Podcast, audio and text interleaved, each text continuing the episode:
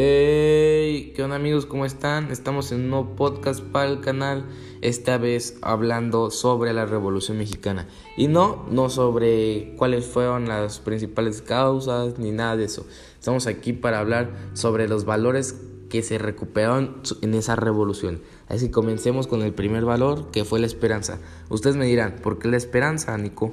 Pues miren, la esperanza se recuperó debido a que hubo un presidente que pudo hacerle frente a Porfirio Díaz, actual presidente de México, que fue el causante de la Revolución Mexicana. Y ese presidente nos dio esperanza al momento de saber que si él ganaba, íbamos a recuperar nuestro país, íbamos a sentirnos felices porque íbamos a ser, eh, ya no íbamos a ser tan esclavos en los trabajos de las empresas extranjeras, íbamos a tener mejor economía, íbamos a tener mejor en todo. Así es que el primer valor que se recuperó y se sigue recuperando, la esperanza. El segundo valor que se está recuperando y se sigue recuperando es la libertad.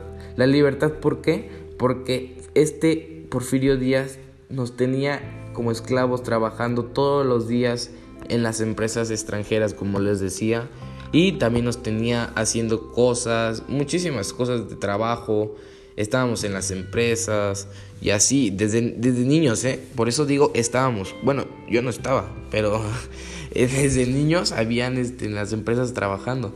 Así es que la libertad se recuperó mediante Madero, Francisco Ignacio Madero González, que él nos dio la libertad, amigos, y la seguimos recuperando.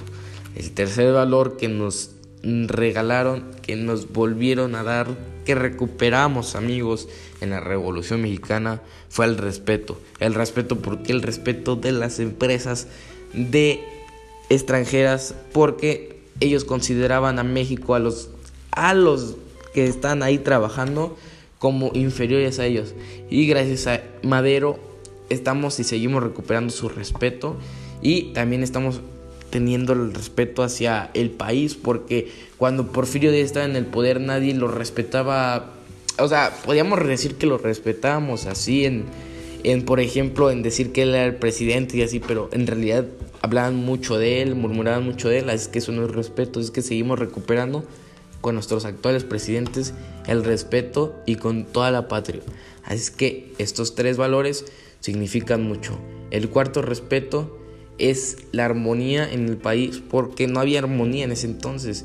En ese entonces estábamos todos como atareados, mm, no estábamos ahí para nuestra familia, estábamos tristes porque estábamos en los trabajos y así. Es que el cuarto la armonía.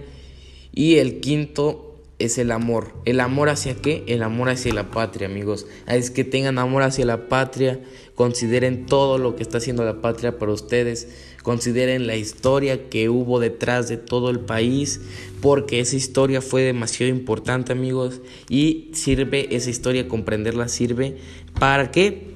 Para saber el futuro y para comprender tu presente, amigos.